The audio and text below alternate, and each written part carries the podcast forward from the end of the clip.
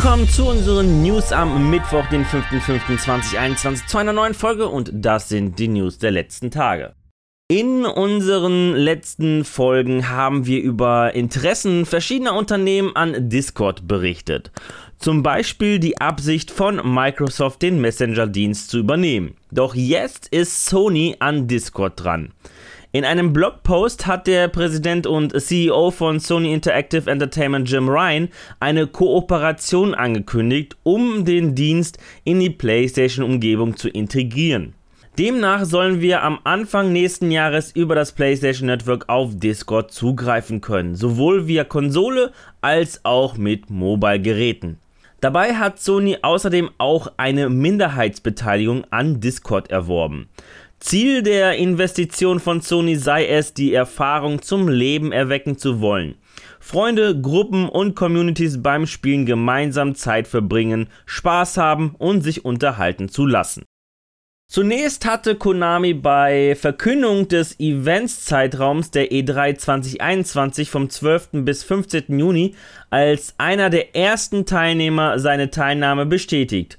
Doch nun zieht das japanische Unternehmen seine Zusage zurück. Grund sei wohl, dass die in der Entwicklung befindlichen Titel, die der Publisher auf der virtuellen Messe vorzeigen wollte, nun doch nicht präsentierbar seien. Aus Gründen des Zeitmanagements. Damit reiht sich Konami in die Liste der Vertreter ein, der neben Sony, EA und Activision Blizzard nicht an der Veranstaltung teilnehmen wird. Erst in der letzten Newsfolge am Samstag berichteten wir die Vertragsverlängerung zwischen Intel und ESL Gaming. Nun verlängert ein weiterer Partner seine Partnerschaft. Der Post- und Paketdienstleister DHL möchte seine Aktivitäten im E-Sport über mehrere Jahre verlängern und sogar ausweiten.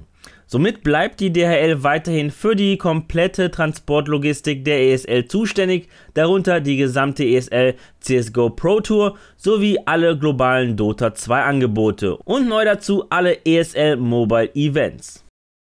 Der Rechtsstreit zwischen Epic Games und Apple geht in die nächste Runde. Am Montag fand der Prozessauftakt statt. Nun soll der Rechtsstreit vor Gericht ausgetragen werden. Dabei sind einige Dokumente aus dem Prozess an die Öffentlichkeit gelangt, die viele interne Zahlen und Firmengeheimnisse offenlegen. Eines der Dokumente ist eine Tabelle, die offenbar zeigt, was Epic Games den Publishern für ihre wöchentlichen Gratisspiele zahlt, wie auch wie oft das Spiel der Bibliothek hinzugefügt wurde. So zahlt Epic Games den Entwicklern bzw. Publishern eine einmalige Summe. Durch die Verkaufszahlen kann man dann herausfinden, wie viel Epic Games pro Spiel an den Entwickler bzw. Publisher wirklich gezahlt hat. Außerdem ist auch die konkrete Summe bekannt, die Epic Epic sich für Exklusivdeals kosten lässt. So kostete die einjährige Exklusivität von Borderlands 3 fast 150 Millionen US-Dollar. Auch geht aus den Dokumenten hervor, wie Sony am Crossplay Geld verdient. Als einziges Unternehmen fordern die Japaner eine Gebühr, falls ein Publisher Crossplay mit einer PlayStation-Konsole in sein Spiel implementieren will.